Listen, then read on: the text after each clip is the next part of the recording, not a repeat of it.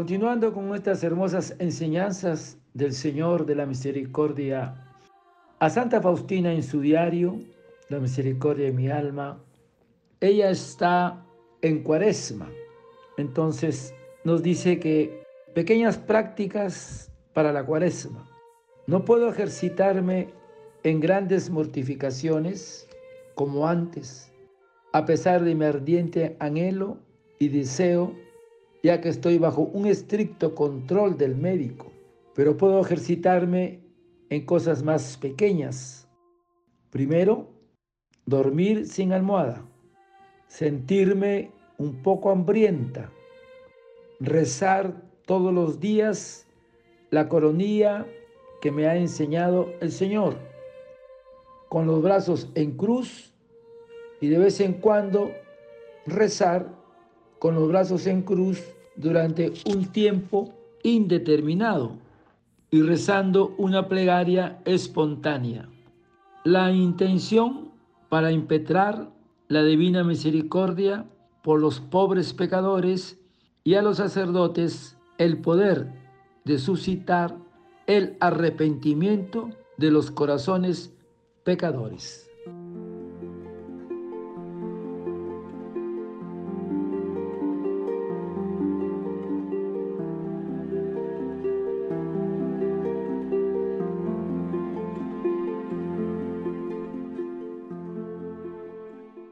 Hoy en su diario La misericordia en mi alma, Santa Faustina nos recuerda que está en la cuaresma y no puede ejercitarse en grandes mortificaciones como antes por su estado de salud.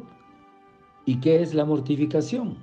Consiste pues en unificar ese desorden, en ordenar y frenar nuestras pasiones y malas inclinaciones, también mortificar el amor propio desordenado, es decir, negarte a ti mismo, hacerse otro del que antes era.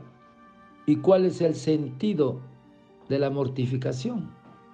El sentido es que para seguir de verdad a Cristo es necesario hacer una vida mortificada, y estar cerca de la cruz.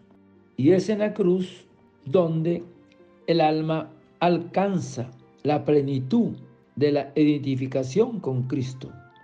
Ese es el sentido más profundo que tiene actos de mortificación y penitencia. Recuerden que la condición para seguir al Maestro y ser su discípulo es preciso seguir su consejo ¿Y cuál es?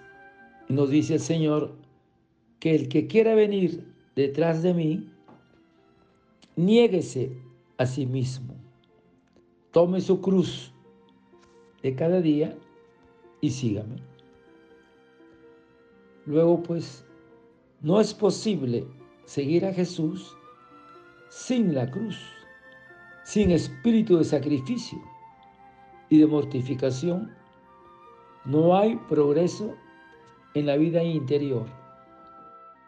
Y uno de los frutos del alma mortificada es la capacidad de relacionarse con Dios y con los demás y vivir una profunda paz aún en medio de las tribulaciones. Ahora, hay dos tipos de mortificaciones hay una, mortificación que se llaman las pasivas, que son las que vienen cuando uno no las espera. Y hay que ofrecerlas al Señor con espíritu de reparación. Porque Dios a sus amigos le hace partícipe de su cruz. Ahora, hay una mortificación activa, es decir, mortificación buscadas por amor a Dios, para mantener vivo el espíritu de penitencia. Las mortificaciones más gratas al Señor son relacionadas a la caridad, al apostolado. Por lo tanto, hermanos, no existe vida cristiana sin mortificación. Y estas nos hace partícipe de los sufrimientos de Cristo. Las mortificaciones deben ser siempre alegres, continuas, humildes y llenas de amor por el Señor.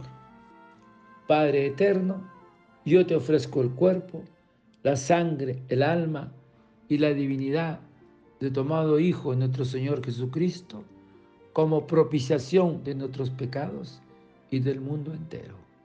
Y por su dolorosa pasión, ten misericordia de nosotros y del mundo entero. Oh sangre y agua que brotaste del corazón de Jesús como fuente de misericordia para nosotros, en ti confío. Hermanos, no olvidarse de rezar la coronía por un alma que está en agonía. Desearte en este día que el Señor, en su infinita misericordia, te bendiga a ti y a toda tu familia. Amén.